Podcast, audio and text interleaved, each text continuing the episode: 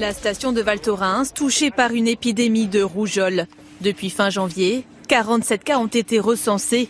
Les vaccinations sont désormais gratuites pour tenter d'enrayer l'épidémie de cette maladie très contagieuse.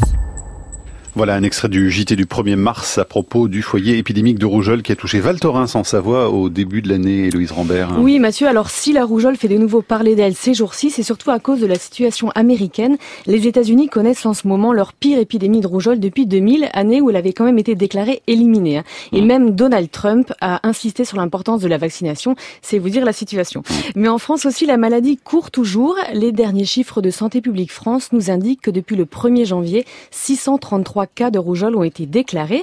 On est avec le professeur Odile Launay pour faire un point sur la situation. Bonjour. Bonjour. Vous êtes infectiologue à l'hôpital Cochin et responsable du centre d'investigation clinique Cochin-Pasteur.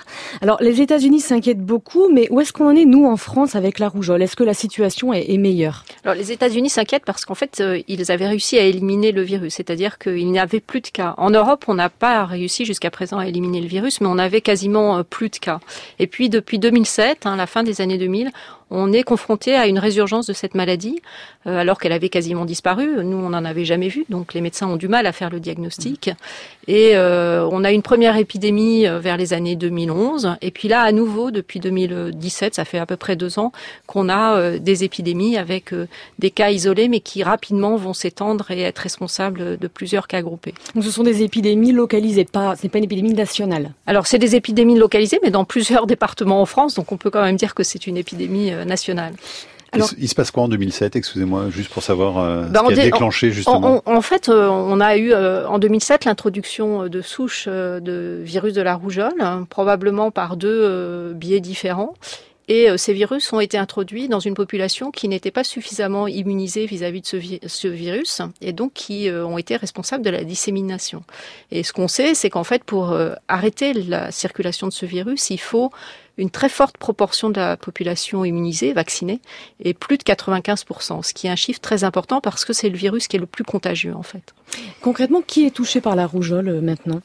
Alors les gens qui sont touchés par la rougeole, ce sont euh, les jeunes adultes hein, qui euh, n'ont pas été vaccinés, et c'est aussi les jeunes enfants, c'est-à-dire principalement les enfants avant l'âge de 4 ans, mais plus spécifiquement les enfants avant l'âge de 1 an, parce que le vaccin ne peut être fait qu'à partir d'un an.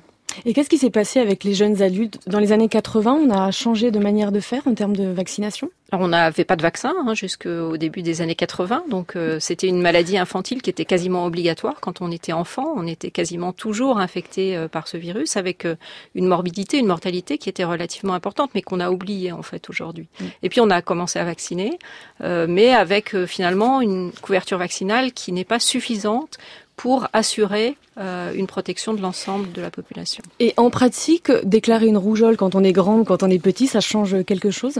Alors les, maladies sont plus graves quand elles surviennent plus tardivement dans la vie ou quand elles surviennent très précocement. Le dernier point où ça peut être compliqué, c'est les gens qui ont des euh, fragilités, en particulier les gens qui ont un déficit immunitaire, une immunité euh, des défenses qui marche moins bien.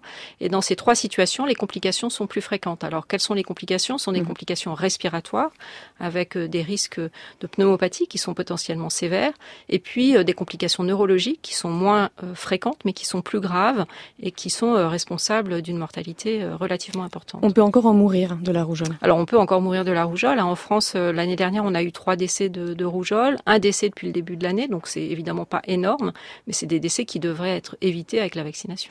Alors vous le disiez, il faudrait que 95% de la population soit immunisée pour que finalement le groupe entier soit, soit protégé. Comment ça fonctionne? Alors l'idée, c'est que si on on a euh, une proportion de la population euh, protégée, immunisée, vaccinée, eh bien en fait le virus euh, ne trouve plus suffisamment de personnes réceptives qui peuvent euh, contacter la maladie et ensuite la transmettre.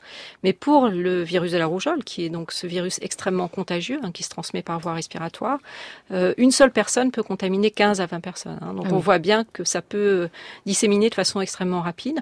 Et donc si on veut éliminer complètement la circulation de ce virus, il faut que au moins 95% de la population ait été vaccinée et ait été vaccinée avec deux doses de vaccin. Et en pratique, on n'est pas du tout à 95. on n'est pas à 95%. Alors là, avec euh, l'extension des obligations de vaccination des jeunes enfants, on a des couvertures vaccinales qui vont augmenter, qui ont déjà commencé à augmenter, puisqu'on a eu la semaine dernière les premiers chiffres qui montrent qu'on a une augmentation de la couverture vaccinale.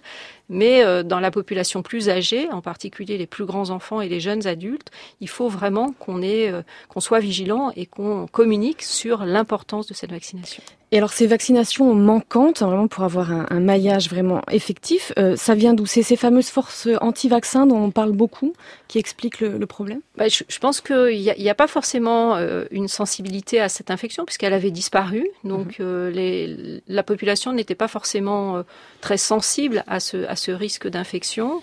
Euh, il y a effectivement euh, des gens qui se posent des questions sur l'intérêt de la vaccination et sur la sécurité des vaccins. Euh, mais je crois qu'il y a surtout des gens qui finalement ne vont pas forcément penser à vérifier le carnet de vaccination de leurs enfants ou s'ils sont nés après 80 et qu'ils sont déjà adultes, à aller voir leur médecin en leur disant bah, est-ce que je dois ou mm. pas me faire vacciner. Il y a une petite part de négligence aussi dans, dans l'histoire. Il y a probablement une part de négligence, il y a probablement aussi un manque d'information. Donc je pense que communiquer et informer euh, la population sur le risque d'une part de cette maladie et sur la possibilité d'être vacciné, c'est un point qui est très important aujourd'hui. Et vous le disiez, donc l'année dernière, il y a eu un grand changement. Les enfants nés euh, à partir du 1er janvier 2018 doivent être vaccinés. Est-ce que c'est la garantie que ça va complètement disparaître du, pays, la, rougeole, ou c'est plus compliqué que ça? Alors, quand on aura une couverture vaccinale proche de 100%, ce qui va être obtenu avec l'obligation vaccinale, on aura euh, une élimination. Mais l'OMS avait un projet d'éliminer cette maladie euh, pour 2020, donc on n'y est pas. et avant que les enfants qui sont nés depuis le 1er janvier 2018, comme vous l'avez dit, donc qui en fait sont vaccinés à un an, donc c'est les enfants, on est juste au début de la vaccination obligatoire, euh, ça va prendre un certain nombre d'années. Donc il ne faut pas attendre euh, les bienfaits de cette obligation vaccinale, mais il faut euh, réussir à, convaincre les plus grands enfants, en tous les cas leurs parents, et puis les jeunes adultes de se faire vacciner. Merci beaucoup, professeur Odile Lenay, infectiologue donc à l'hôpital Cochin. Merci beaucoup, Héloïse. On se retrouve demain à la Une de la Science. À demain.